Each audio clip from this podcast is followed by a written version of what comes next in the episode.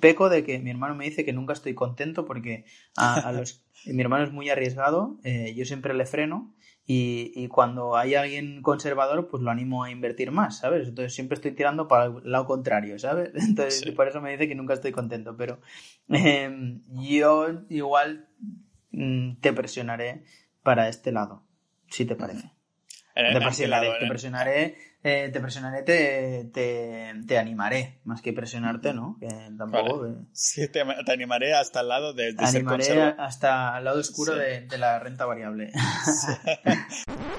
La nieve de Estonia muy bonita y tal, pero se me están helando los dedos desde que me he sacado el guante para coger el móvil. Y encima, claro, llevas más la máscara porque se está calentito con un poquito de máscara. Y me la he sacado también y se me están ya congelando un poco los mocos. Pero bueno, haré lo que pueda con esta introducción. Hablando de introducciones, os presento a Josep, que creo que aún no había venido al podcast, pero tengo ganas de que vuelva otra vez con su hermano porque se van los dos a, vivir a Andorra y creo que esto dará para un buen debate que no tiene demasiado que ver con el tema de hoy, que está un poco más ah, centrado en temas de inversión y demás. Giuseppe es asesor financiero, eso significa que puede dar recomendaciones oficiales de inversión, no como yo, y a la vez pues también lleva carteras e inversiones de jóvenes con patrimonios de más de 100.000 euros o millones y cosas así. Bueno, normal que se vaya a vivir a Andorra, ¿no? sea como sea, creo que vais a disfrutar la conversación de hoy porque además Josep es una persona que comunica muy bien y es miembro también de Capitalistas Ninja de hace ya bastantes meses, de hecho poco después de, de abrirlo y de hecho ha formado a algunos de nuestros miembros en temas de inversiones de growth y momentum que él y su hermano, que los dos los voy a traer para hablar de Andorra y tener un buen debate, como decía, él y su hermano están, son unos expertos en este sentido de las inversiones de growth y momentum. Hostia, que me va a atropellar este Tesla. Joder, seguramente que lo ha comprado con el nombre de la empresa. Yo haría lo mismo. sea como sea.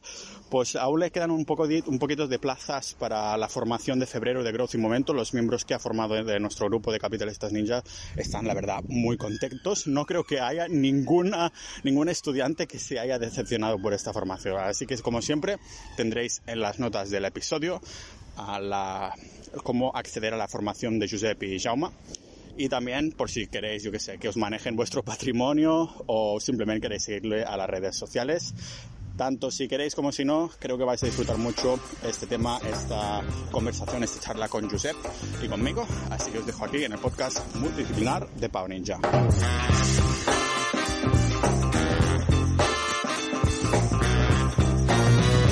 Acabo de llegar a casa, me olvidé de decir que grabamos esta conversación con Josep hace uno o dos meses y veréis que hay un momento en que analizamos mi cartera. Aún no estaba yo 100% invertido en Bitcoin, pero ya empezaba ahí a apuntar maneras y Josep pues hizo el comentario correspondiente. Fue bastante casual de, hostia, tengo mi cartera online, míratela a ver qué tal.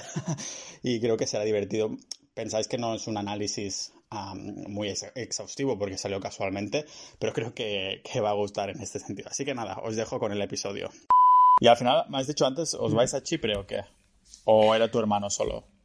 Eh, seguramente los dos. Eh, veremos. Eh, yo, yo igual por mi trabajo y tal tengo que acabar de verlo, cómo se gestiona, pero, pero sí, sí. La idea es irnos los dos. ¿Habéis estado ya ahí? No, y el otro día escuchando un podcast tuyo que decías que estuviste allí dos meses y que te que dijiste que Nanay. Me, me, he dado me, me, he puesto a reflexionar en igual mejor tenemos que ir a verlo, ¿no? Sí, yo siempre es lo que recomiendo, porque al fin y al cabo, si no va a ser una especie de prisión que tienes que ir dos meses al año como mínimo, ¿no? Que, que estás ahí ya no puedes esperar salir y los españoles que conozco de ahí, que al final os decidís, ya os pasaré el contacto porque son súper majos. claro, se encontraron que estaban en Chipre y de pronto sucede el corona, que en teoría no tiene que pasar, ¿no? Y dicen, dicen mierda, tendré que pasar ahí más de dos meses. dices, hostia, elige un sitio donde al menos te guste hacer cosas, ¿no? A lo mejor, yo en mi caso, claro, fui ahí a, prueba piloto, ¿no? Que viví con dos, ah, con dos chicos que conocí a través de, Twitter y ahora tan amigos.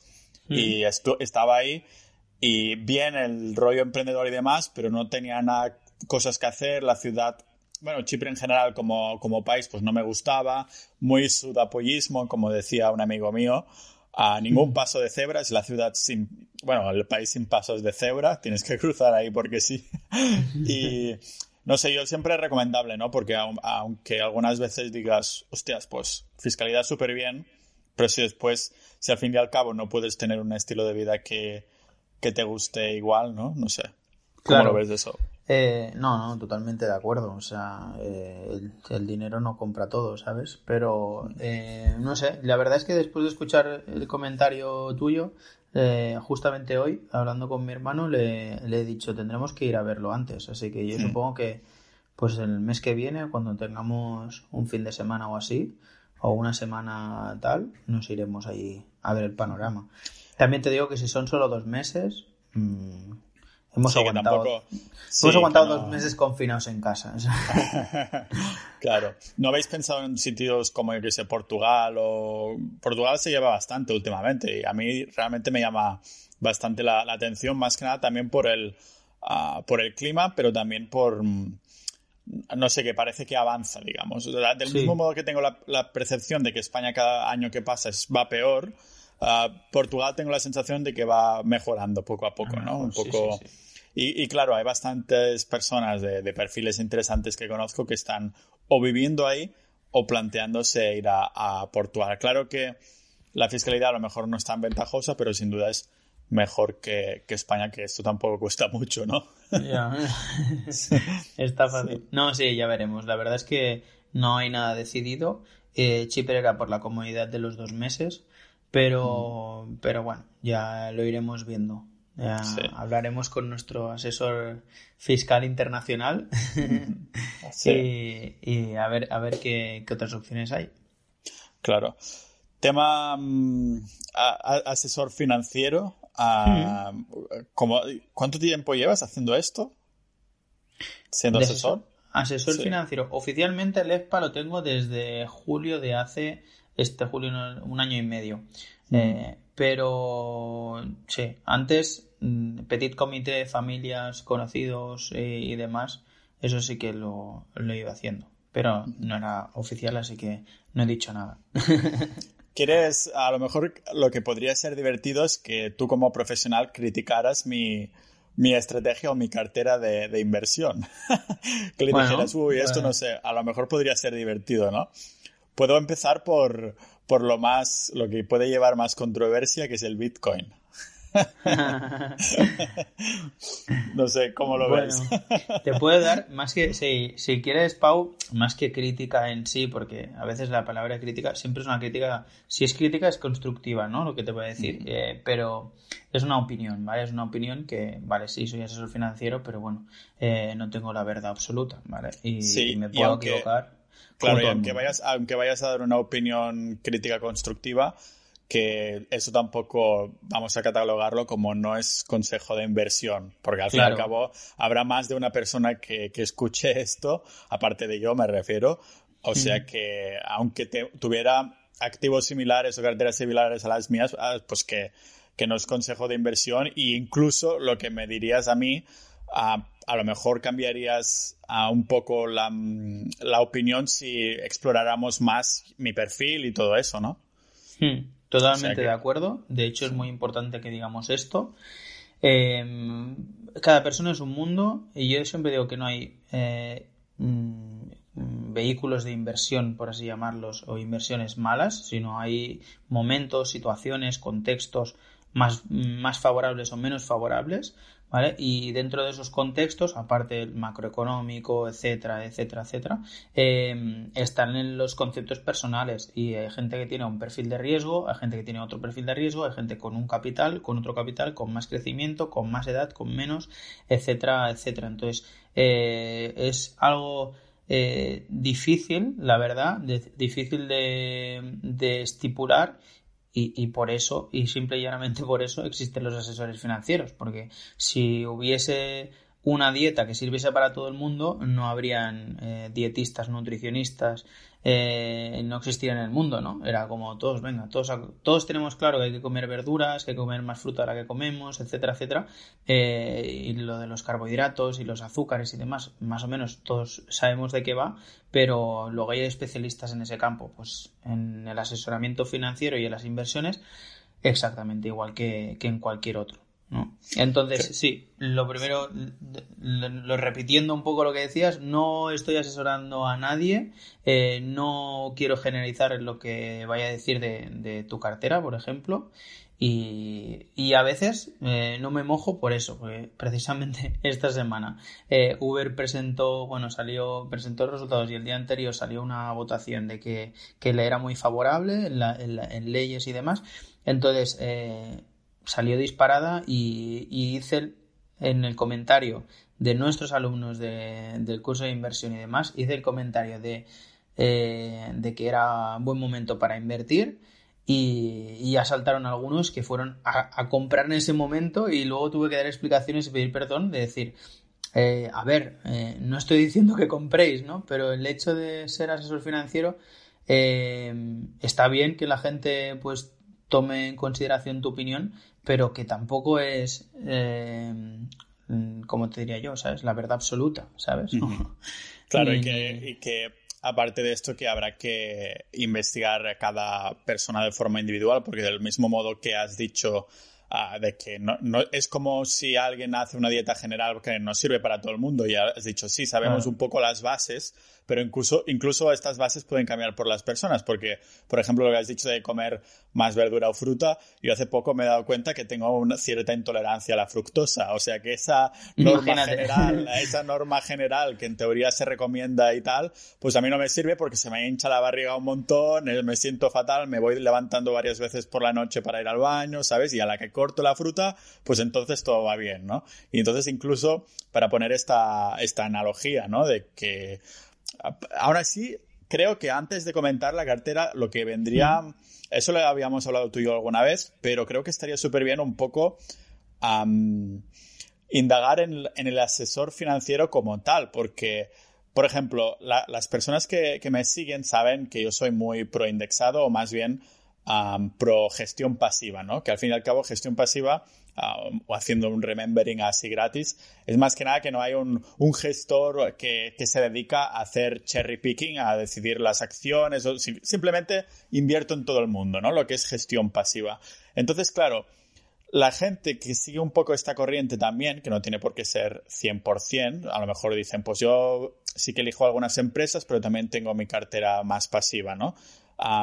sin embargo, Claro, de alguna manera es fácil que tachemos mentalmente a los gestores o los asesores que de alguna manera están más activos a la elección de una cartera de inversión porque dicen, no, no, que no es pasivo. No sé si me, estoy explicando bien. O sea, como que, que tachas ya al asesor financiero como que te quiere colar ahí la comisión y lo mismo al gestor del banco y lo mismo cualquier persona que sea una capa más a, a, la, a llegar a invertir, ¿no? Aparte del broker, pues igual que busques un broker que en comisiones bajas, pues dices, hostia, si has añado un asesor ah, financiero o, un, o lo que sea, pues que estoy añadiendo capas de, comisiones, ¿no? Y me gustaría un poco que replicaras a esto, ¿no? ¿Qué, tienes que decir ante tu defensa para, para, esta, para estas personas que pueden pensar así? Pues mira, eh, muy sencillo. Un asesor financiero eh, es un, o sea, pagar la comisión a un asesor financiero debería ser siempre una inversión. Es decir, lo que tú le pagues en comisiones te lo tiene que estar generando en beneficios extra de lo que tú podrías estar haciendo. Luego, siempre tienes que comparar con normalmente con el benchmark del tipo de inversión que estés haciendo y dices, mira, pues mi cartera, ¿no? Y un buen asesor financiero debería hacer esto, dice, tu cartera tiene un perfil de riesgo X, ¿vale? Eh, con X porcentaje en renta fija, X porcentaje en renta variable. Si comparamos con mm, los diferentes eh, eh, agentes de valores o bancos de, con el mismo benchmark, con el mismo tipos de cartera, pues estamos por encima o estamos por debajo.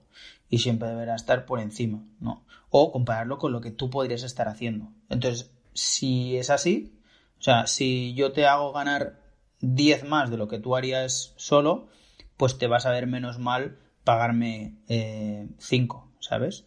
Bueno, 5 no, serían como 50 céntimos, porque realmente un asesor financiero eh, no es nada caro. Desde mi punto de vista, las comisiones hoy en día mm, son muy bajas. ¿De qué rango de comisiones estamos hablando? Pues eh, mira, en la agencia de valores donde trabajo es un 0,75% de la cartera eh, por la gestión anual. Vale. O sea, de, la, las otras. ¿Y puedes. ¿Sabes más o menos lo que manejan la, competencia? Sí, bueno, legalmente no puedes tener más de un 2 y pico, pero normalmente están en el 1, 1 y algo. Vale. Que... ¿Y si vas al banco, a cuánto están? Bueno, en los bancos lo que pasa es que los bancos tienen mucha historia. Eh, sí. Claro, o sea, ya no es que te digan, porque igual te dicen, he visto muchos clientes al final vienen con la cartera o así, o que la tienen ahí en el banco, tienen otras carteras ahí en el banco, o directamente te vienen como eh, de entrada y te dicen, oye, eh, tengo esto aquí, que me, eh, te parece bien o está bien o está mal, ¿no? Eh, y muchas veces incluso les acompaño y me hago, tengo la ventaja de que como soy joven, pues hago un cuela cuando dicen que soy su sobrino o así, entonces alguna vez lo he hecho, lo acompaño a banca privada y de BBVA, Santander, me da igual porque todos más o menos son lo mismo, eh, y tal, y no, viene mi sobrino aquí que está aprendiendo de este tema y tal, y a ver tal. Y normalmente me estoy toda la sesión callado hasta el final. Eh, a veces directamente me callo y, me voy y ya se lo digo, pero normalmente hago un par de preguntas luego al final para, em, más que nada para, para, que realmente se moje o ver hasta qué punto controlan o no, porque muchas veces pues van más perdidos ellos que, que el propio cliente, ¿no? Pero bueno, eh, en fin, eh, bancos lo que pasa es que tienen comisiones de gestión eh, comisión de depósito, por tener el, normalmente el fondo ahí depositado y demás. Eh, comisión de suyas como de su fondo, porque es fondo, CaixaBank, digo Caixa porque antes he dicho los otros y tal, pues CaixaBank no sé cuántos, ¿vale? Europa, eh, dividendos, lo que sea, top dividend, o sea. y luego te miras dentro de esos fondos y a lo mejor hay otros fondos. Con lo cual, pues son comisiones tras comisiones tras comisiones. Entonces, una agencia de valores directamente te sale a cuenta ya solo por el hecho de que, de que te ahorres en, esas eh, comisiones dentro de comisiones, ¿no?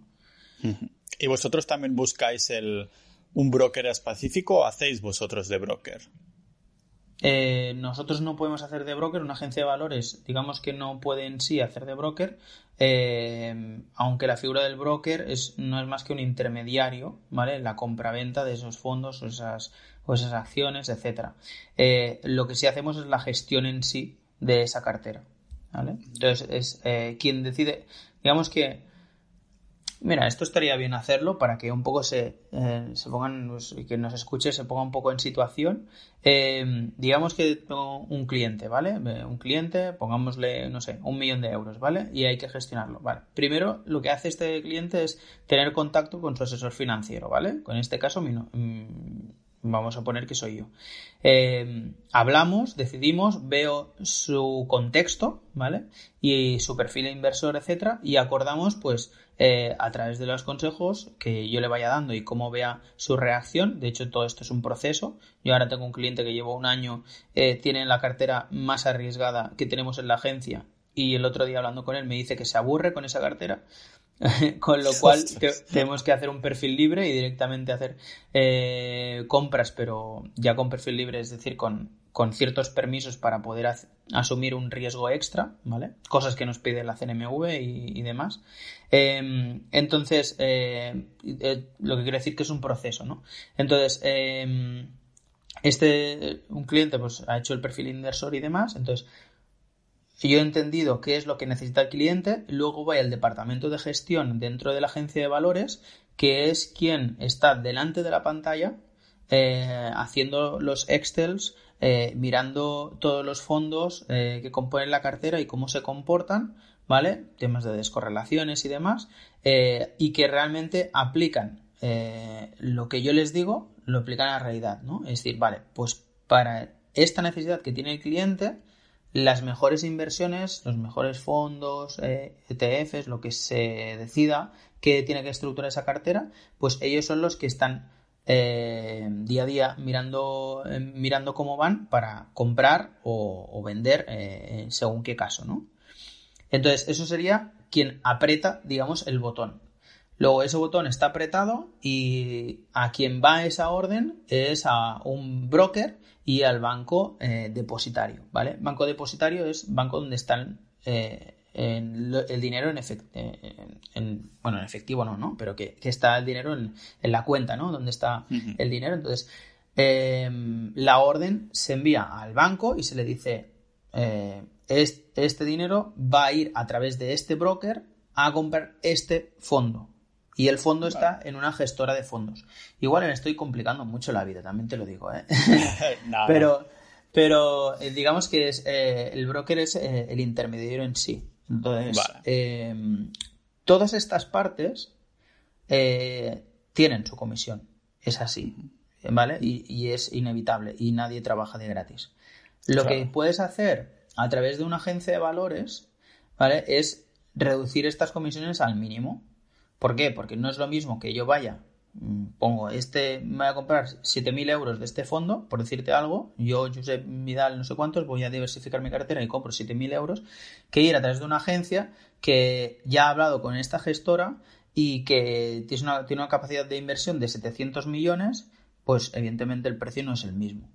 Por eso te digo que normalmente por el hecho, simple hecho de ir a una agencia de valores ya te sale a cuenta, porque las comisiones que vas a pagar son mucho menores. Y este 0,75 incluye todo. O sea, incluye todos los gastos en el sentido incluso de los fondos en los que yo me haya metido o es 0,75 de comisión de agencia más los gastos de fondos. Es de agencia y es sobre gestión. Es a la hora de gestionar, de hacer este trabajo de eh, buscar las carteras y demás. Luego cada fondo Claro, cada cartera tendrá, que esté en fondos distintos, pues tendrá un coste u otro, ¿no? Claro, y eso es importante también. Eh, cada fondo, el mismo fondo de inversión, con la misma cartera distribuida, etcétera, tiene diferentes clases, ¿vale? Clase A, clase B, clase C, clase mm, eh, BP, eh, es común también de banca privada. Bueno, tienen muchas clases, ¿vale? Y nuevamente al final del fondo lo ponen. Clase H, clase no sé qué. Nuevamente es una, una letra. Esta clase simplemente lo que viene a marcar es, em, según el rango de inversión que tú hagas, el tipo de inversión que tú hagas, la comisión que te van a cobrar. Y el mismo mm, fondo con la misma gestión tiene diferentes comisiones. Yo te puedo estar cobrando, em, o, sea, yo no, el, fondo te puede estar cobrando igual un 0,50% o un 0,3%, como te puede estar cobrando un 1,5% por ciento de sobregestión. Dependerá de que, del capital que le has aportado. Ahí es donde te decíamos lo de los bancos, porque el banco luego tiene las retros. ¿Qué son las retros? Las retribuciones son básicamente que ese fondo que a lo mejor le ha cobrado un uno y medio, luego le devuelve al banco un porcentaje, ¿sabes? Entonces a lo mejor, pues, no sé, un 1, ponte. Que muchas veces vamos al banco y decimos, no, no, si es que a mí esto de la gestión en el banco me lo hacen de gratis. Dice, bueno, de gratis no. Nadie se mueve de gratis y menos un banco. lo aseguro. Pues eso de que te regalan el ordenador o la tele por tener ahí tu cuenta, eso no, no, te sale, no te sale gratis realmente. Si alguien sabe hacer dinero son los bancos. Entonces, eh, claro, a ti te recomiendan un fondo, este fondo está muy bien, mira qué rentabilidades tiene, así perfecto, todo muy bonito, ¿vale? Eh, pero pregúntale el TER. Un consejo que os doy, ¿eh?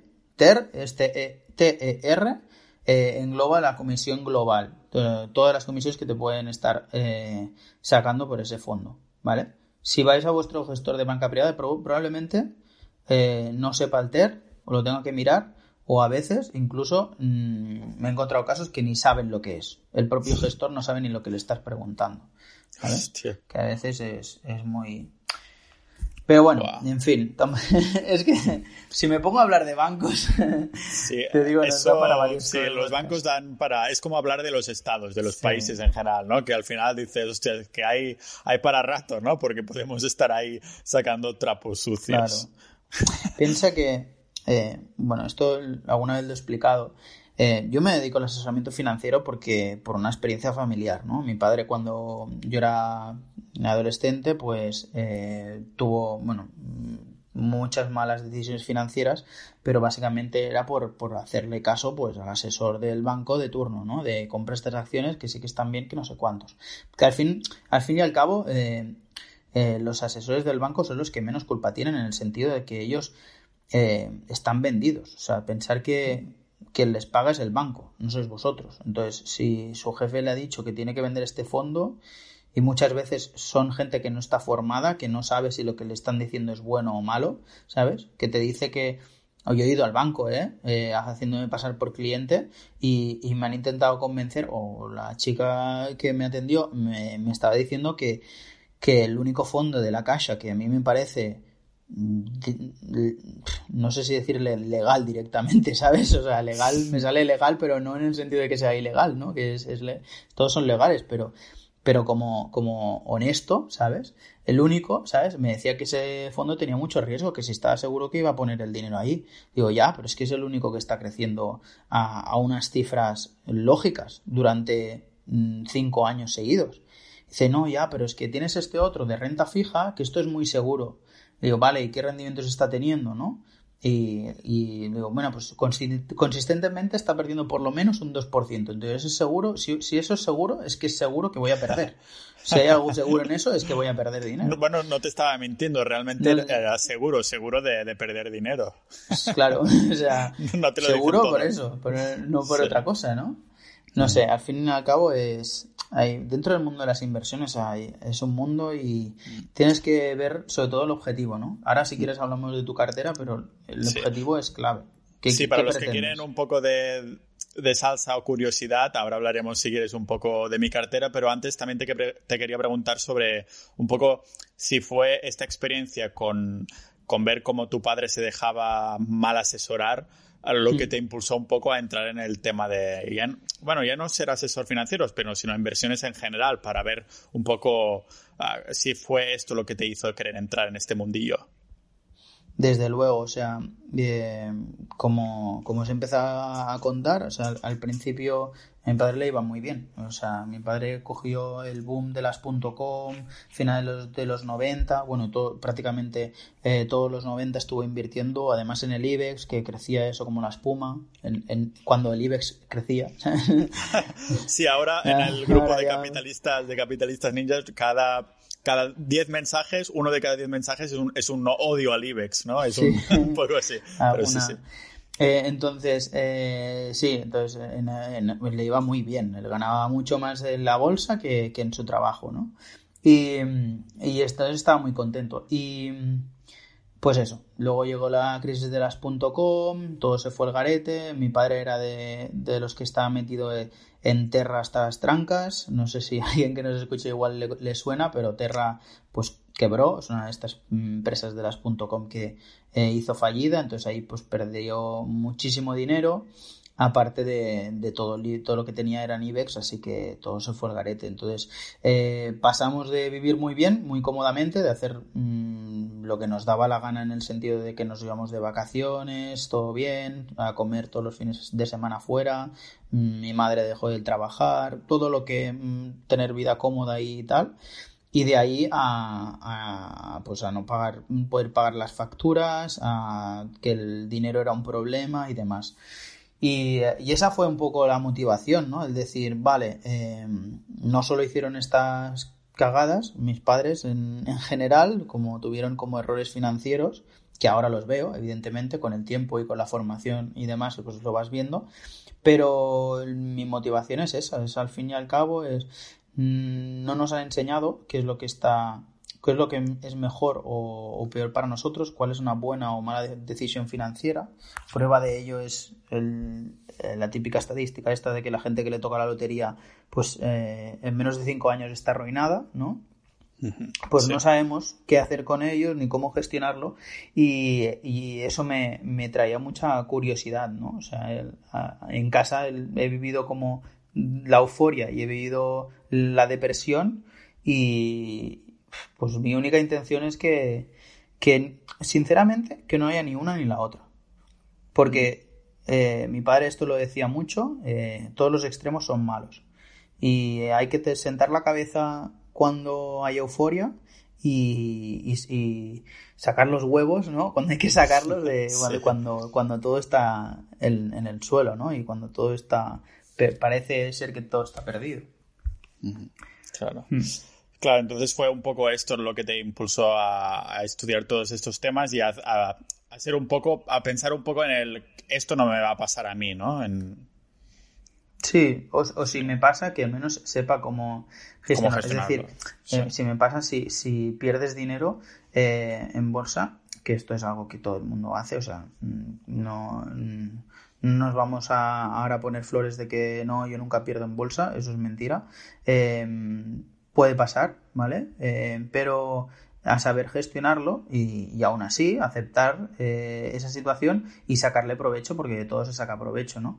Yo creo que es eh, mi, profesión eh, es mucho más, a veces desde fuera da la sensación de que no es así, pero es mucho más ser un psicólogo, consejero, va mucho más, o sea, yo creo que sinceramente que eh, un antropólogo, un psicólogo, un, alguien que haya estudiado así, bueno, yo de hecho estudié filosofía, eh, está mucho mejor preparado y más capacitado para empatizar con el cliente que alguien que haya estudiado ingeniería o tal, lo que comentaba, ¿no? El que le aprieta el botón, el que hace los extras y tal, hostia, un ingeniero, un matemático, estadística, estadista, eh, incluso economista, ¿no? Eh, son perfiles muy buenos. Pero a la hora de hablar con el cliente... El otro día estaba escuchando, he hecho un poco los deberes de, escuchar tu podcast y estaba escuchando el otro día la entrevista que hiciste ¿Con, ¿Con, quién era? Con José. José Márquez. Con José Márquez, correcto. El que ganó el Millonario Online, ¿no? Sí. Vale. Y buah, es que eh, eh, eso es realmente, ¿no? Me, encantaba como decía, dice, es que si tengo el dinero en la cuenta, pues me desmotivo y tal y cual, entonces tengo que, invertirlo y tal. Es un, es un shark, Justo, es que es exactamente eso, ¿sabes? O sea, pues mm. ahí, ahí está la labor del asesor financiero, es decir, vamos a, a, buscar eh, qué, qué hacer con este dinero y cómo encontrar ese punto de equilibrio entre no tengo la eh, me sale la... Sí, ostras, yo tampoco te lo sé traducir ahora.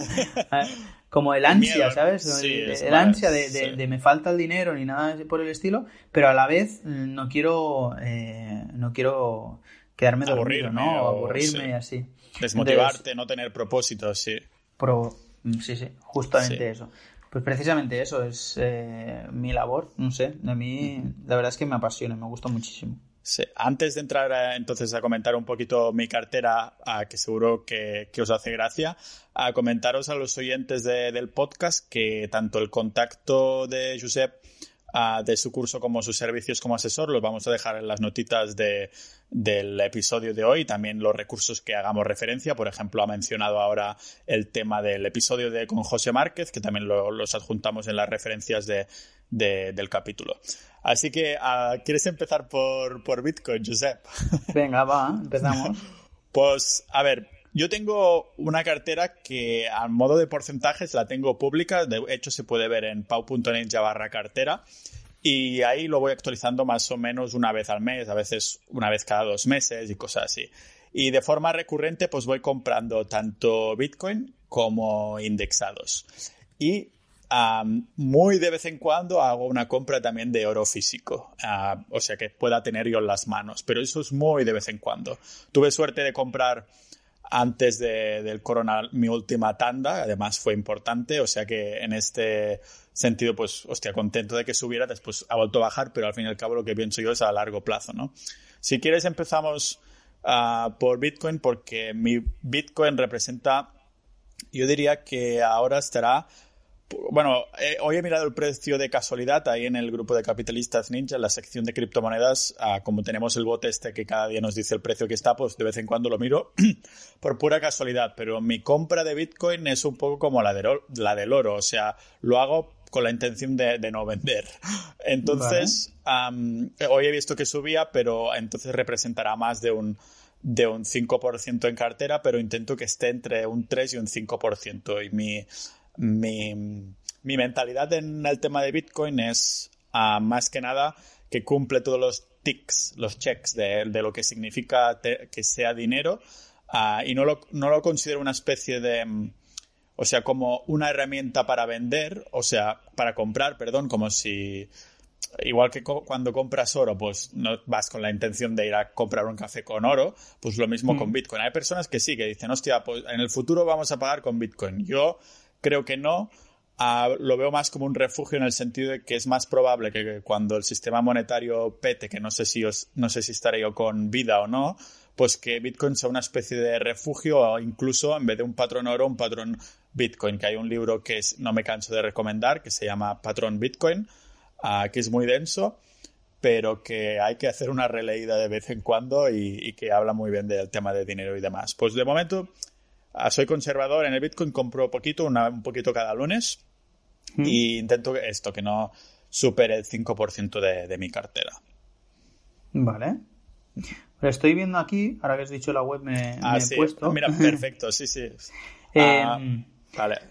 Podemos ir por partes si quieres. Sí, me encanta el que pones eh, que se caracteriza por ser simple, a más de 20 años vistas y sobre todo para poder dormir tranquilo, que esto es una de las cosas que yo siempre digo, ¿sabes? O sea, aquí lo que se trata es de dormir tranquilo y como os decía y ya que os he explicado un poco la experiencia de mi padre, pues tengo eso como referencia, ¿no? Yo he visto a mi padre pasarlas muy, muy malas hasta, hasta que murió eh, y es algo que, que me toca mucho. Entonces yo siempre lo digo, o sea, mm, más riesgo, menos riesgo, mientras duermas tranquilo y, y, estés todo, todo bien, ¿vale? Entonces, así a modo genérico, eh, yo ya sé que eres conservador, eh, entonces yo te peco de que mi hermano me dice que nunca estoy contento porque a, los, mi hermano es muy arriesgado, eh, yo siempre le freno y, cuando hay alguien conservador, pues lo animo a invertir más, ¿sabes? Entonces siempre estoy tirando para el lado contrario, ¿sabes? Entonces por eso me dice que nunca estoy contento, pero em, yo igual mm, te presionaré para este lado, si te parece. Te presionaré, te presionaré, eh, te presionaré, te, te, animaré, más que presionarte, ¿no? Que tampoco. Sí, te, animaré hasta el lado de, de animaré hasta el lado oscuro de, la renta variable. vale, vale, vale. Si quieres, ya, ya, que lo estamos mirando así, también podemos ir por partes, ¿no? Yo he empezado con Bitcoin porque sabía sé que los que nos escuchan, pues a lo mejor es el que lleva más controversia porque es un nuevo tipo de activo que apenas tienes que, que te, apenas tienes tiene que 10 años de vida, a lo mejor, más o menos. Ah, y claro, es entiendo que ser tan, tan, tan nueve, pues, nuevo, pues ah, está un poco así, ¿no? Pero yo a las otras criptos no las toco, no las toco ni con un palo porque ya te digo, Bitcoin lo compro porque considero que es dinero. Todo lo otro me parece humo. y, Bitcoin al no tener ningún tipo de, de, cara visible que represente la moneda, del mismo modo que el oro no, lo, no la tiene, entre mm. muchas otras cosas, ah, pues ah, es un poco, un poco así, ¿no? bueno, si quieres, podemos decir, yo tengo este 30% total que vendría a ser entre, entre oro y Bitcoin, mm. más que nada por el refugio, porque como soy un largo placista cagado y realmente no me fío absolutamente de nada del sistema monetario actual, más que nada por esto, ¿no? De que vemos, sobre todo en épocas de crisis, que la Reserva Federal y también el Banco Central Europeo imprime billetes como, como les da la maldita gana, pues realmente me siento tranquilo cuando compro un poquito de Bitcoin o cuando compro un monto de oro, ¿sabes?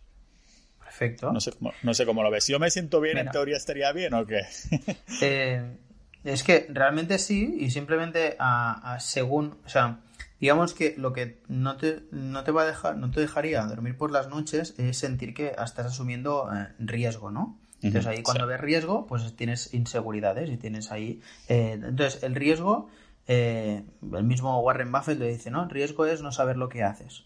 Sí. Luego, según vas consiguiendo más, teniendo más conocimientos, igual vas aumentando tu perfil de riesgo y vas cada vez diciendo, ah, vale, pues ahora que conozco de este sector o, esta, o esto cómo funciona, igual ahí sí que lo metería un poco. ¿no? Sí. Aquí me gustaría comentar también que considero, me siento mucho más tranquilo comprando Bitcoin porque hace unos años había especulado con algunas criptomonedas. De hecho, siendo más concreto, había comprado Ethereum y había llegado a comprar como de un día para otro, a lo mejor 10.000 euros y claro, tenía una ansiedad de la hostia porque mi única intención era venderlo cuando estuviera más alto, ¿no? Entonces, claro, vi números rojos, digo, mierda, he comprado demasiado. Después vendía en verde y digo, usted tendría que haber esperado más, unas ansiedades de las hostias. Sin embargo, esta cartera, como, como bien has dicho, pues está a largo plazo y después de entender un poco más lo que es dinero e intentando, yo creo que subconscientemente ya he aceptado Bitcoin como el, como el valor intrínseco que tiene, porque como mi intención ya yo creo que mi mente ya no lo compara con cuántos euros es un Bitcoin, sino como el valor que tiene un Bitcoin como tal, el valor intrínseco, ¿no? Que es una de las características del dinero que, ah, pues, el, eh, los euros o los dólares no tienen, porque no tiene valor como tal, o sea, es un, es como un conjunto imaginario que ha dicho esto vale tanto porque lo estamos diciendo y vamos a imprimir de billetes de mientras, ¿no? Y entonces, por parte de oro y Bitcoin me dejo, me quedo tranquilo, más o menos un, un 30%, pero claro, es lo que digo aunque esto sea mi refugio, yo entiendo que mi día a día no se paga ni con oro ni con Bitcoin, sino que se paga con euros, ¿no? Y entonces, si quieres, sí que podemos entrar más en el tema de efectivo, efectivo, acciones y deuda, que es lo que invierto, y hay un porcentaje bastante alto, no sé si lo ves por aquí, de efectivo. Sí. Ah, vale. Ah, en la web me sale como un 82 y pico por ciento. Sí, sí, sí, sí. Más o menos por ahí rondamos. Cuando dices efectivo, ¿en qué moneda es? a euros. Euros. Sí, y de hecho te, cuento el porqué. He estado acumulando bastante efectivo porque estaba pensando en comprar un inmueble por aquí, Estonia. Ah, porque muevo, muevo la cartera vía impresa y entonces, de hecho, he estado mirando y como ya he empezado a tener contactos por aquí, pues también uh, he empezado a preguntar y me han dado algunos contactos de, de agentes, Estoy esperando un poco que la situación a ver si empeora, empeora un poquito más para comprar más barato, porque he estado viendo que la web tipo idealista de Estonia está bajando a los precios, o sea, la gente está bajando aún los precios y digo, no sé cómo ves tu tema del inmueble, porque yo es algo que lo tengo así como pendiente porque aún me estoy informando más. Ah, pero aún así, claro, si compro un inmueble, casi que también aparte de que puede ser un ingreso pasivo, es bastante famoso en España, ¿no? Todo el mundo cuando piensa en tener, en vivir un poco así, piensa en vivir de rentas, ¿no?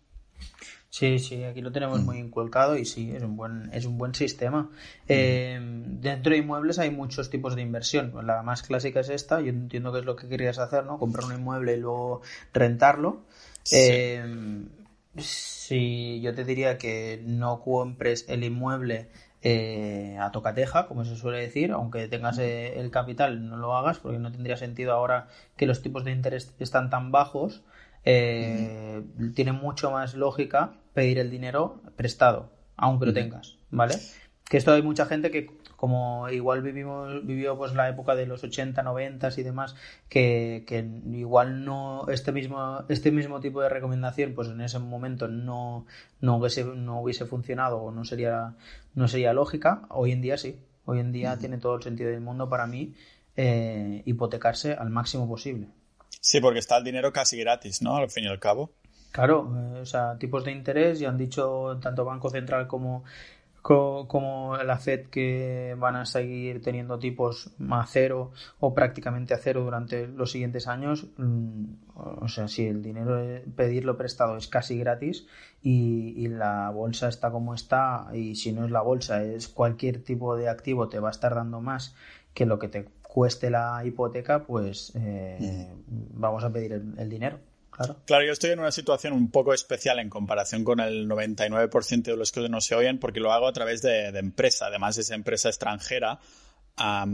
y no sé hasta qué punto me parece que no es demasiado fácil pedir dinero prestado a un banco a través de una empresa, ¿no? O sea, ah, no, lo tengo muy claro, la verdad es que no lo he investigado, pero me sonaba. No sé si es donde lo he escuchado, si tiene mucho sentido. Eh, a nivel de financiación, sí, sobre todo a nivel hipotecario, eh, las empresas eh, suelen tener un porcentaje del ETV. El, porcentaje, digamos, que te financian suele ser menor. Lo típico de me dan el 80%, tengo que poner el 20% de entrada, ¿vale? Pues eh, el, capital de entrada tendría que ser mayor, eh, normalmente, ¿eh?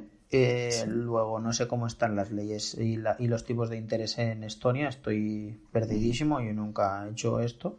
Lo máximo lejos que he llegado es en Andorra, que tengo una clienta y entonces ahí sí que ahora se ha comprado una casa y, y, sé cómo está ahí porque me tuve que estar peleando con los bancos.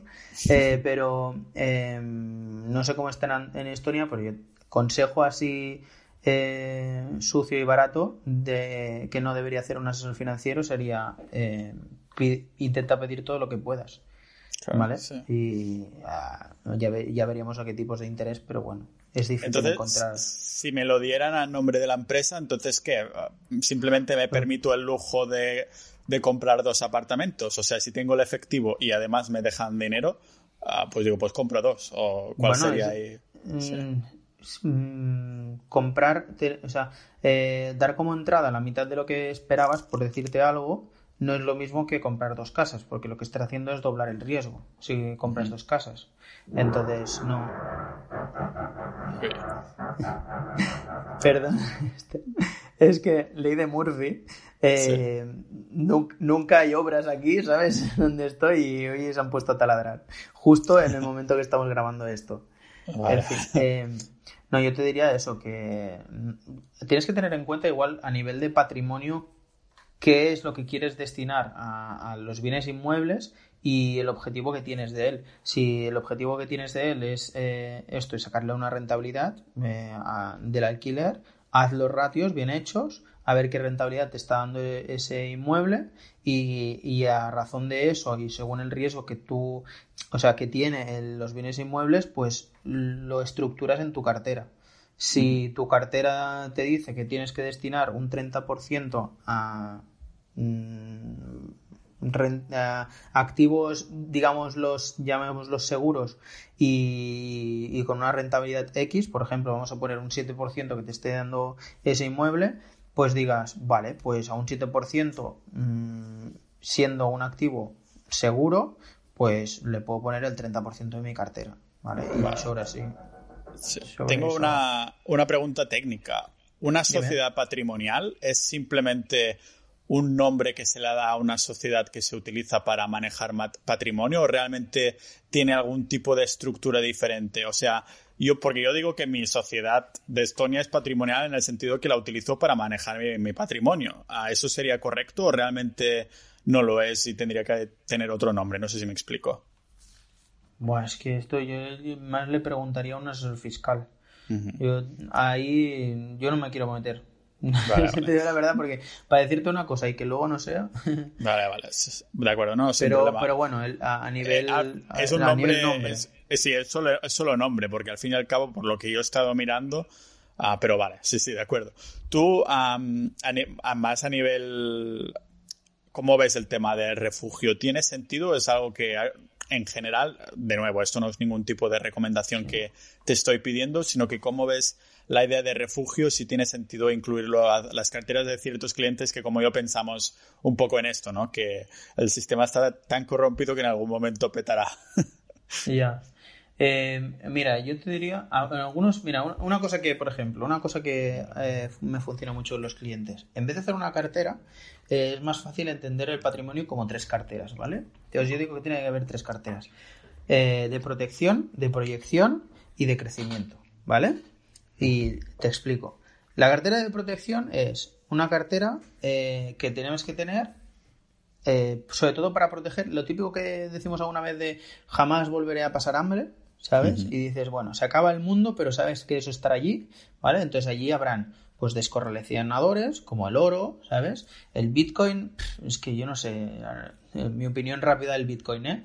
¿eh? Desde mi punto de vista mm, no lo podría justificar como un descorrelacionador, entiendo que podría funcionar así, porque la sociedad va hacia allí, ¿vale? Entonces, pero, eh, o sea, según cómo lo puedes, hay quien lo mira como un descorrelacionador o como una protección, como en tu caso en la cartera, y hay quien lo ve como crecimiento, ¿vale? Entonces yo creo que crecimiento ha crecido mucho, que seguramente crecerá más, ¿vale?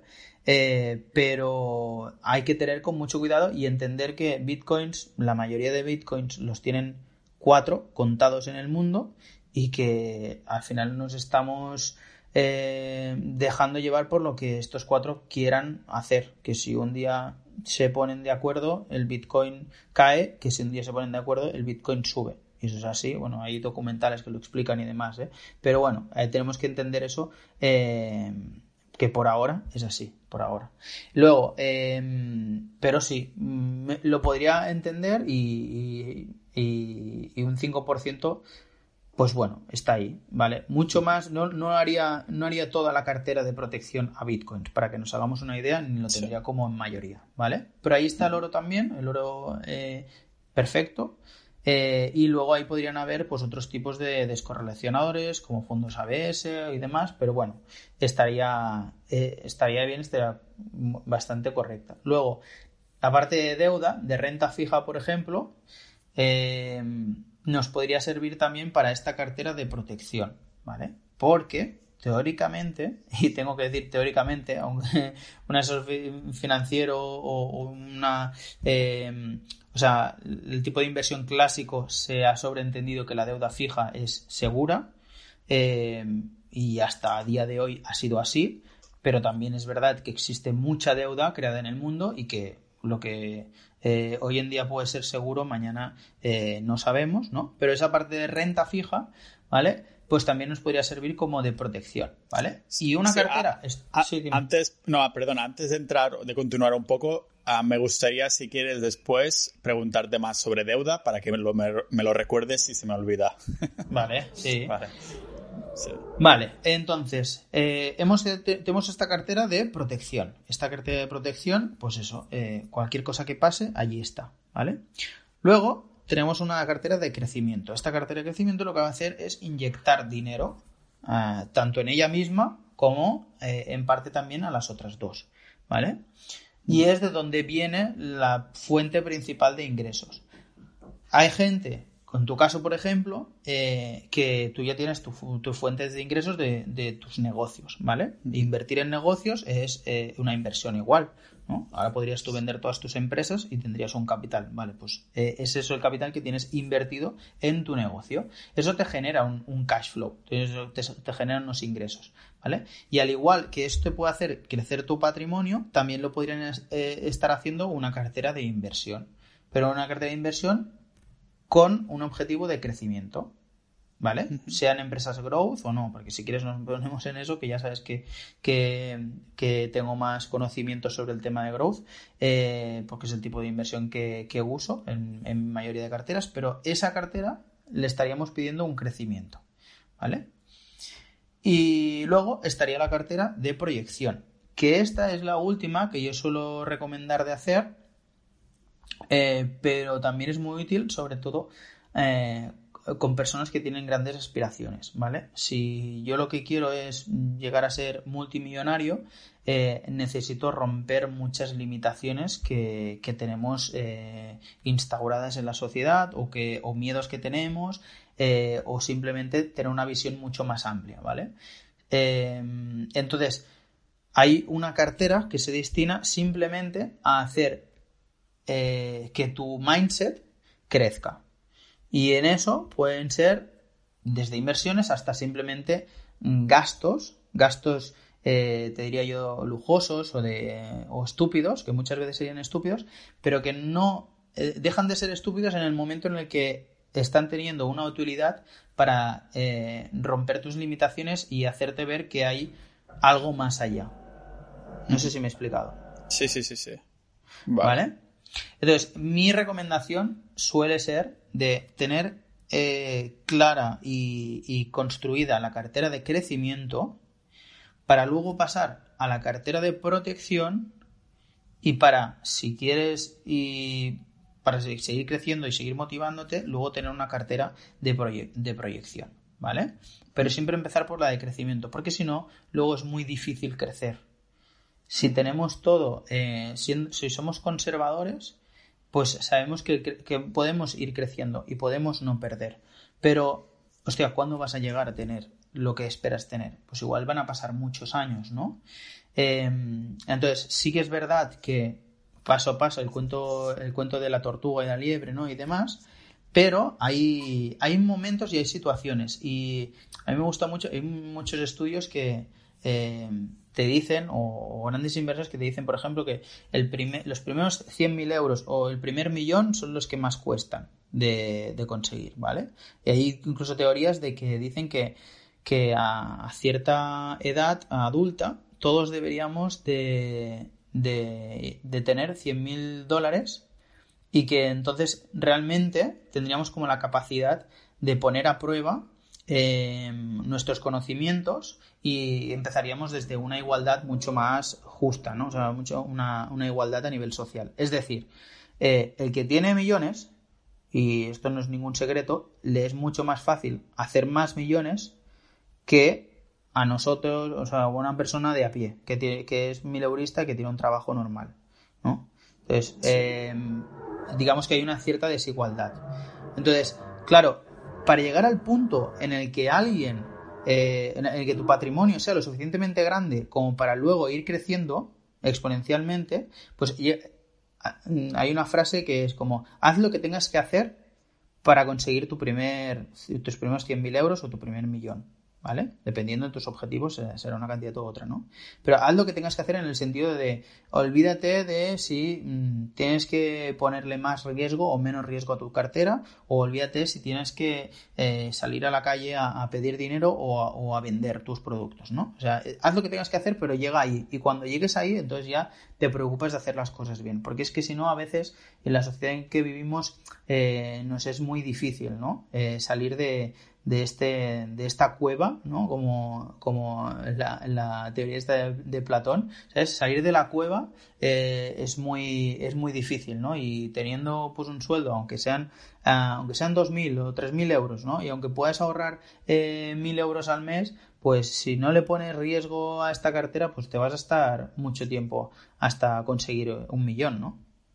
Claro, y también es no solo supongo el hecho de tener una proyección de querer hacer un millón, sino también a lo mejor de simplemente que tu dinero no pierda valor. Si nos ponemos en un perfil de una persona que invierte porque entiende lo que es la inflación, ¿no? Que dices, hostia, si lo dejo parado, pues se me va consumiendo. De hecho, lo, lo, tenía también por ahí publicado, que hice un artículo al respecto, como a nivel muy básico, ¿no? De, de, de si debería ahorrar o invertir. Y es, en esta tabla que puse, pues miraba algunos, algunos datos, ¿no? Y sabía que desde hace bastantes años la, como la media de la inflación ha sido de 2,8% anualizada, que no es poco realmente. Ah, entonces dices, hostia, eso significa que si lo dejo ahí en el banco, pues simplemente se me va chupando todo, ¿no? Y aunque algunas personas entiendo que tendrán esa proyección de, hostia, yo quiero tener 100 mil euros o yo ya los tengo y quiero hacer un millón y después querré hacer 10 millones, que da absolutamente igual. El sentido es que hay que moverlo porque si no te están robando directamente, ¿no? claro, sí, sí, sí. Em, mira, eh, ¿te parece si ponemos algunos ejemplos para carteras de así? Sí, sí, adelante. Em, mi cartera de crecimiento, bueno, em, si alguien me sigue en Instagram y tal, ya ahora me, he puesto a, a, poner las rentabilidades diarias por, pues la verdad es que, no sé, al final la gente, si no, si no lo enseñas, pues es difícil creerlo, ¿no? Pondremos el, eh, solo decir que pondremos tu, tu contacto, Instagram, cursos, todo lo demás en, en las notas, o un recordatorio más para los que nos han estado escuchando. Sí, adelante, sí. Merci. Eh, bueno, pues eh, esa es la cartera de crecimiento, ¿vale? Yo a día de hoy he decidido aún no tener cartera de protección, ¿Vale? Mi hermano sí que la ha empezado a hacer eh, con oro físico, eh, pero me lo estoy planteando, pero ya de cara a 2021, por ahora por la situación en la que estamos, realmente estamos dentro de una burbuja a nivel de growth y quiero aprovechar el máximo posible eh, este tirón, ¿no? Pero mm, yo obvio un poco la parte de protección, de protección, estoy en la de crecimiento ¿vale? Y la de crecimiento es eso, em, empresas eh, growth, como decía, son empresas de, mm, disruptivas a nivel social, siempre con los mismos ejemplos. Eh, igual que en, cuando salió, cuando, cuando se crearon las webs Em, pues aparecieron webs, eh, apareció por ejemplo Amazon, eh, una empresa que se dedicaba a, venta online, pues cambió la forma en la que compramos hoy en día, ¿no? Eh, también aparecieron las redes sociales, entonces ahí está Facebook cambiando la forma en la que nos relacionamos, ¿no? Y igual que han aparecido estas empresas y que hoy en día son monstruos financieros, pues en esta cuarta revolución industrial que para que os hagáis una idea es lo que nos espera de, este 2020 al 2030, ¿vale? Eh, es la era de la digitalización y dentro de esa digitalización hay muchos sectores eh, que están saliendo, ¿vale? Que están saliendo y que están empezando ahora. blockchain, big data, em, ciberseguridad, bueno, inteligencia artificial, machine learning. Todo esto son sectores y muchos más, robótica, drones y demás, y muchas cosas que hay relacionadas, ¿vale? De todos esos sectores hay empresas que eh, están liderando ese cambio, ¿vale? Son como Amazon, pero en el año 2000, ¿vale? Pues es, invertir en este tipo de empresas, porque por inercia la sociedad está yendo hacia allí, luego la productividad está yendo hacia allí, luego el dinero irá hacia allí, la inversión irá hacia allí y es como que va siguiendo eh, la fuerza del río, ¿no? Que a veces eh, como que nos forzamos a, ir en contra, en contra de, la fuerza del río, ¿no? Yo tengo algún, algún cliente que, que, que se resigna, eh, se niega a vender sus acciones del IBEX, ¿sabes? Y digo, pero a ver, pero no estás viendo, y dice, no, pero es que le ha cogido un cariño especial, no sé si es algo fraternal o algo, no sé qué tienen ahí, pero, ¿sabes? Pero es que, pero no estás viendo que no y tal, y bueno, ahí, pero, pero tal, y bueno, pues, pues, eso se quedará allí, yo no, yo no quiero saber nada, pero bueno, es tu decisión, ¿no? Pero, eh, pero a veces seguimos ahí con esa fuerza de, de resistirnos al cambio, ¿no? Eh, y el cambio, pues, o sea, no lo digo yo, lo dijo Darwin hace un montón de años, o sea, quien sobrevive es quien mejor se adapta al cambio, ¿no? Em, no es quién es el más fuerte, quién es el más em, cabezón, quién es el más lo que sea. Entonces hay que seguir un poco la, la inercia y la tendencia, ¿no? Y si vas si yo tengo que invertir eh, durante estos 10 años, por ejemplo, ¿no? o estos 20 años, ¿no? como en, el caso de tu cartera, pues dices, a 20 años vista, pues yo lo lógico es que piense, oye, ¿y cómo será el mundo de aquí 20 años? ¿No? Claro, sí. Entonces, sí, es un poco como lo he planteado yo, que porque pongo a más de 20 años en el sentido de que es lo que quiero utilizar para jubilarme. No sé si. ¿Sabes? Claro. Ah, exacto. Yo por eso creo que del mundo de aquí más 20, 30 años es que yo no sé si soy pesimista en este sentido, pero ah, teniendo en cuenta un poco cómo funciona el sistema y demás, lo que sí que está claro es que si pongo un 70% en, en inversiones tipo, bueno, acciones de bolsa y demás, en indexados y todo, es porque también sé, soy consciente de que la economía va creciendo, ¿no? A largo plazo. pero al mismo tiempo sé que estamos en una especie de Ah, de burbu, bueno, como de pirámide, de Ponzi, al fin y al cabo, ah, del sistema. Lo que pasa es que, claro, a lo mejor este, esta pirámide del sistema monetario no peta hasta que, o sea, a lo mejor tarda unos cuantos cientos de años y yo ya estoy muerto, ¿sabes? O sea, por eso no, no, he ido a lo loco a hacer una cartera de protección. Por eso he dicho, hay que ser conservador incluso en, los porcentajes de la cartera de, protección. Válgame la redundancia, ¿no? Claro, claro, claro. Te entiendo, Pau, y, tienes, tienes, mucha razón. O sea, yo realmente también creo que hay cosas que, están mal y que algún día puedan caer, ¿no? También te diría, por ejemplo, y por poner un ejemplo, que esto suele gustar mucho, ¿no? Cuando hablas de, de, tus cosas así, un poco prensa rosa, ¿no? Y tal. Mi hermano, como os decía, es mucho más arriesgado que yo. Eh, los dos sabíamos que algún día tenía que pasar algo, ¿no? Porque, bueno, los dos, eh, todo el mundo que está metido en el mundo de la, de, la economía, sabe lo que es un ciclo económico y sabe, y, sabe que, que estábamos hace un año eh, y dos, estábamos ya teóricamente acabando un ciclo económico y que en algún momento tenía que venir una crisis. Eh, nadie se esperaba, y yo el último, que fuera por una pandemia mundial ni, por el estilo, ¿no? Nunca sabes cuándo va a llegar exactamente ni por dónde va a venir, pero sabes que en algún momento eh, la, pues, la economía cae, ¿no? Eh, yo estaba muy en liquidez. Mm, la verdad es que tenía mucho miedo. Estaba un poco en situación como la tuya, ¿vale? Y en cambio mi hermano siempre iba invertido y dice, bueno, pues si tiene que caer, caerá. Eh, claro, eh, llegó coronavirus, cayeron todas las bolsas y yo recuerdo esa semana que yo estaba eh, como casi que te diría eufórico, ¿sabes? No es, que, no es que me alegrara de que había una crisis, pero era como que te da la razón, ¿sabes? Como, ¿ves? Eh, yo esperando este momento y tal. Eh, y mi hermano, pues, mm, pues afectado evidentemente, o sea, o al menos se le había reducido bastante la cartera, ¿no? aún así, Pau, mi hermano, siguió teniendo más dinero porque lo que perdió eh, ya lo había, había ganado de más, ¿sabes? Sigue teniendo más dinero eh, y, a día de hoy él gana muchísimo más que yo. Pero es, pura lógica, ¿eh? Si arriesgas más, ganas más. Mm, eh, pero volviendo, ¿no? Lo que decíamos al principio. El, tema es que, que, duermas tranquilo. Yo si no arriesgo más es porque no dormiría tranquilo. Hoy, ayer fue uno de los mejores días que he tenido eh, eh, en bolsa o que más han crecido la cartera y sinceramente, incluso a mí, ¿sabes? Hostia, ayer me costaba dormir. Que ojalá fueran todos los días que no duermo por eso, ¿no? Pero, hostia, a veces... Pensando en lo que habías ganado.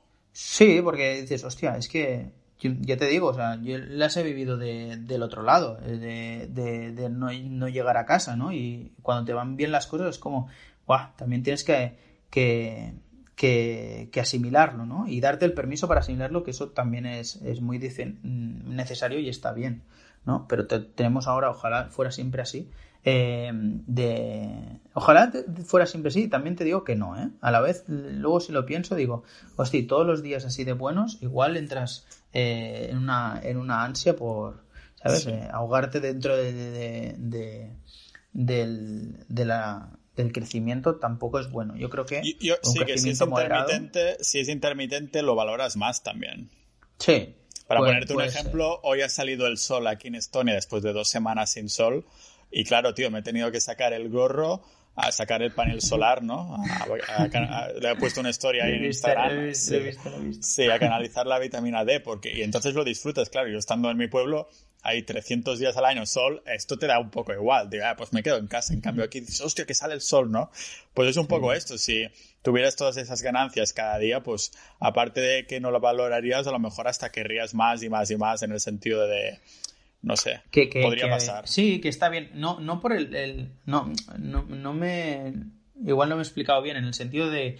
No es que me parezca mal ganar más dinero, evidentemente que Mm, lo de ayer lo superaré y, eh, quiero decir que ganaré mucho más, ¿sabes? Y, igual que en épocas he ganado eh, en un día lo que hubiese ganado, o sea, en, en, un mes lo que ayer gané en un día, ¿sabes? Pues en algún día llegará en el que gane eh, lo que he ganado todo este mes de octubre, lo gane en un día también. O sea, ese crecimiento no es el que, el que me asusta o el que, o el que afecta. Yo creo que es el hecho de hacerlo de una forma en un crecimiento regular y, y, no muy exponencial para que tengas tú como persona y a nivel psicológico tengas la capacidad de asimilación de esa situación, ¿no? Todo, toda la vida tienes que un poco ir asimilando y bueno, pues si te van muy, muy, muy bien las cosas de golpe, es como que el choque es más impactante, ¿no? Em, yo, puedo, estar corriendo, ¿no? Y me puedo, eh, yo qué sé, eh, puedo entrenar o puedo, yo que te, tomarme un Red Bull, ¿no? Y, si me tomo un Red Bull correré mucho, pero eh, si, si, me dopo, seguramente correré más, pero hostia, ¿y luego qué? ¿Sabes? O sea, ¿es necesario doparse? ¿No? Es un poco, no sé si, no sé si la analogía es buena, pero, sí, sí, pero un poco sería, sería ese sentido. Eh, ¿Qué más? ¿A qué venía todo esto, por cierto? Hostia, no lo sé, porque no sé, pero ya va bien que nos ah, vayamos un poco por las ramas. Yo te quería preguntar eso de la deuda, sí, ya que me acuerdo ah, ahora. Sí, sí.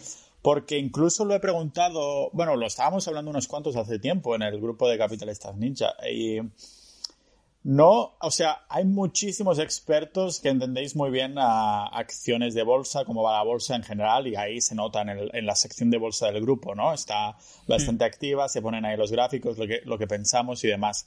Pero en cuanto a la deuda, nadie sabe exactamente, o sea, nadie se mete al final, o sea, en el sentido de que dicen, no, no, yo no me meto que no lo entiendo. O sea, gente muy experta en bolsa que dice, no me meto que no lo entiendo, o yo veo que esto no tiene sentido. E incluso en el, en el podcast ah, traje a charlar a Joan Tubau, que es un, economista que, es profesor en la Universidad Pompeu Fabra aquí en Barcelona. Bueno, ahí en Barcelona, no aquí. y, y yo se lo pregunté también, y digo, ¿qué pasa con la, eh, ya no la deuda en plan voy a invertir en deuda, sino la deuda en general de los países también. Y dice, la verdad, es que nadie lo sabe exactamente porque dice, esto a lo mejor...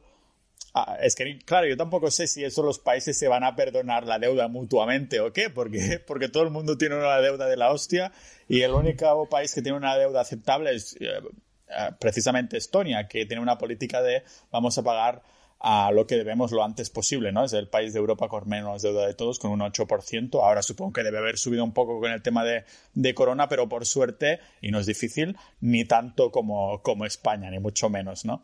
Entonces, claro, ¿cuál es tu opinión de la, de la deuda en general e invertir en deuda y si tiene realmente sentido? Yo tengo un porcentaje invertido en, en bonos generales de, del gobierno así mundiales, pero para no, para ir a lo simple, ¿sabes?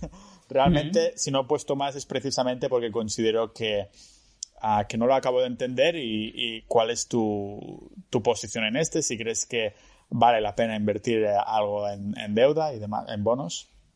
Mira, eh, hay, una, hay una frase que me gusta mucho. Eh, si, si te debo un euro, tengo un problema. Si te debo un millón, el problema lo tienes tú. ¿Vale? Entonces, yo creo que la situación un poco es esa. Eh, se está creando un, bulo de deuda que es muy difícil de, pagar. Eh, ¿Dónde está el límite? Pues no sé. Si cuando estaba al 20 o 30% ya podíamos eh, compararlo como una mm, deuda insana a, a nivel eh, finanzas personales, ¿no? O sea, ya más del 30, 40% máximo de tu, de tu patrimonio, de tu sueldo, que lo tengas en deuda ya es demasiado, ¿vale? Pues eso eh, hoy en día en los estados eh, ya está por, en España mismo está por encima del 100% y después del corona veremos, ¿no? pero está la cosa muy chunga. entonces, ¿qué pasa? Que eso lo podemos... Mm, si no tenía el techo aquí, eh, lo puede tener dónde? En entender la deuda como, como un genérico de mientras pueda pagar los intereses, eh, pues podré sobrevivir con esa deuda y se queda allí y nadie la va a pagar nunca en la historia. Esos intereses de qué dependerán, porque quien los está quien, quien, está poniendo los intereses al fin y al cabo es el Banco Central, que dice cuáles van a ser los tipos de interés. Si saben que subiendo los tipos de interés eh, va a explotar la burbuja, igual no los hacen subir. ¿Sabes? No sé, mira Japón, que lleva no sé cuántos años ya con tipos de interés ahí cero de, no sé ni si subirlo y qué pasará, ¿no? Eh, lo que estamos viendo es que los bancos centrales están recomprando deuda porque es, desde, es, un activo que es, eh, bueno, cada vez da menos rentabilidad, mm, mm, ya, no, ya no tiene mucho sentido lo que te decía, ¿no? De la cartera eh, de, de, crecimiento que tengas algo de renta fija, si es de crecimiento, si es de protección, pues igual sí, ¿vale? Pero lo que está haciendo los, eh, los bancos centrales es recomprar esa deuda. y es como que yo lo, yo lo imprimo el dinero y yo pago las deudas, es como que yo, yo me lo guiso y yo me lo como. ¿No? Lo que sí que está claro es que a nivel de inversiones, ese dinero que ahora allí ya no es rentable, la renta fija ya, eh, ya no da mm, muchas veces ni para, ni para cubrir la inflación, eh, se está yendo. Se está yendo y se está yendo la renta variable. En la misma agencia, por ejemplo, nosotros hemos redistribuido nuestra estrategia de inversión para ir hacia unas carteras mucho más en eh, renta variable de lo que teníamos antes, porque es una eh, la agencia de trabajo es una agencia muy conservadora en ese sentido, como principal objetivo de eh, nuestro es mm, proteger el capital del cliente, ¿no? Entonces, que no estemos cubriendo los estándares de inflación con deuda renta fija, eso entonces es un problema.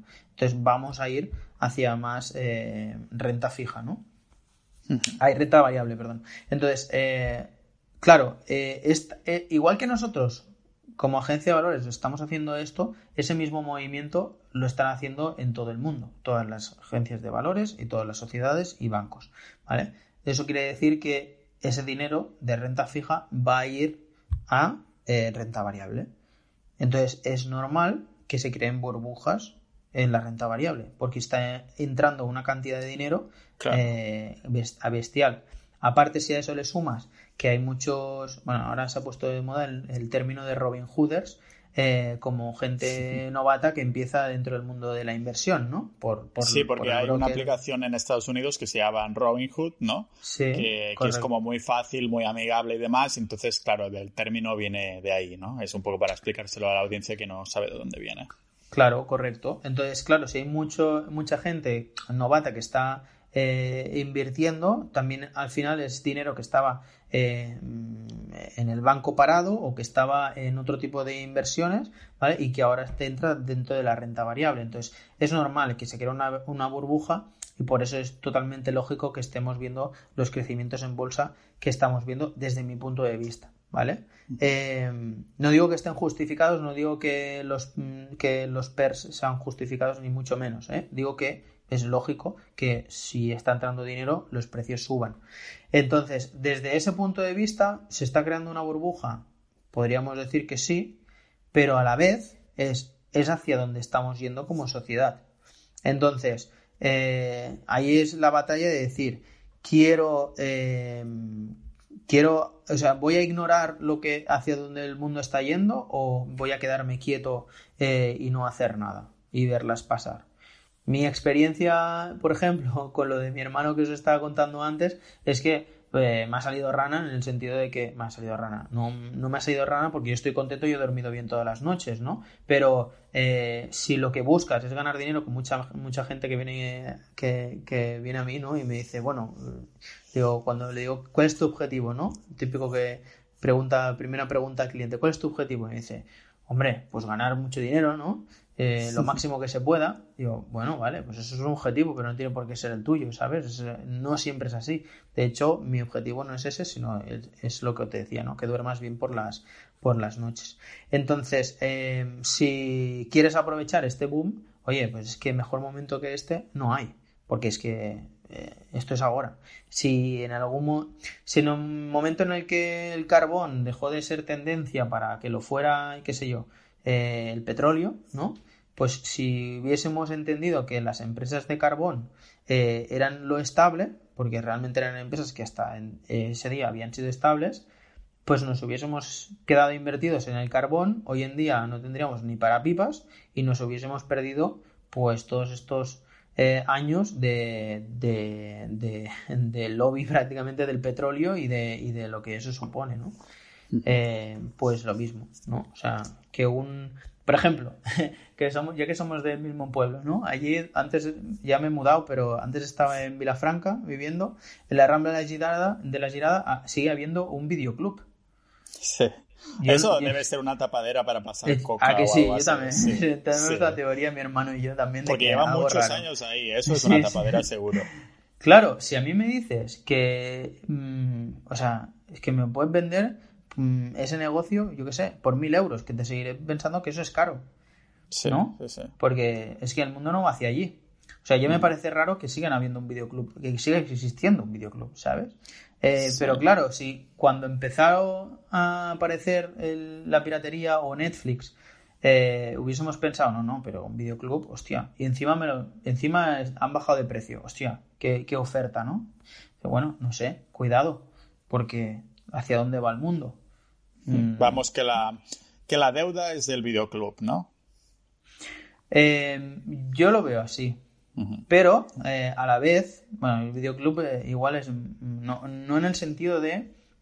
A ver, no en el sentido de, de que vaya a desaparecer la deuda, ¿sabes? O de que la deuda.